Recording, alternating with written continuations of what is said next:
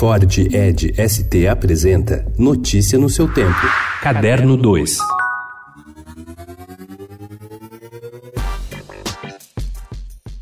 Mais do que um representante da vanguarda artística brasileira, o arquiteto e artista visual Flávio de Carvalho foi um modernista de primeira hora. Literalmente, em 1931, parado numa esquina à espera da procissão de Corpus Christi, levou a cabo o que ele classificou de experiência número 2. Andou na direção contrária aos fiéis, usando um chapéu, atitude claramente desrespeitosa segundo a tradição católica. O resultado foi a intervenção da polícia para salvar o artista carioca do linchamento. E foi esse transgressor que a Inglaterra acabou de conhecer numa exposição realizada entre abril e maio na Galeria S2 de Londres e que agora chega a São Paulo na Galeria Almeida Dale a partir desse sábado, dia 17.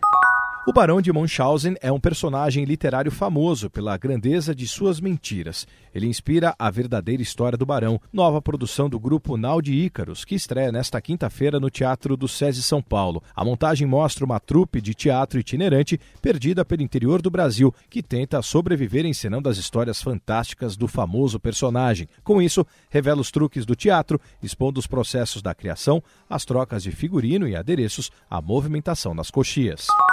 Uma família com duas crianças pequenas viaja tranquila de carro quando uma poça de óleo na pista faz com que o motorista perca o controle do automóvel e voe até um barranco onde se espatifa no meio de árvores na Serra das Araras, no Rio de Janeiro. O leitor ainda não se recuperou dessa surpresa e a trama já dá um salto no tempo, 17 anos da tragédia. O que vai acontecer naquela data justifica o novo romance de Ednei Silvestre, O Último Dia da Inocência, que ele lança nesta quinta-feira feira na Livraria Martins Fontes, na Avenida Paulista.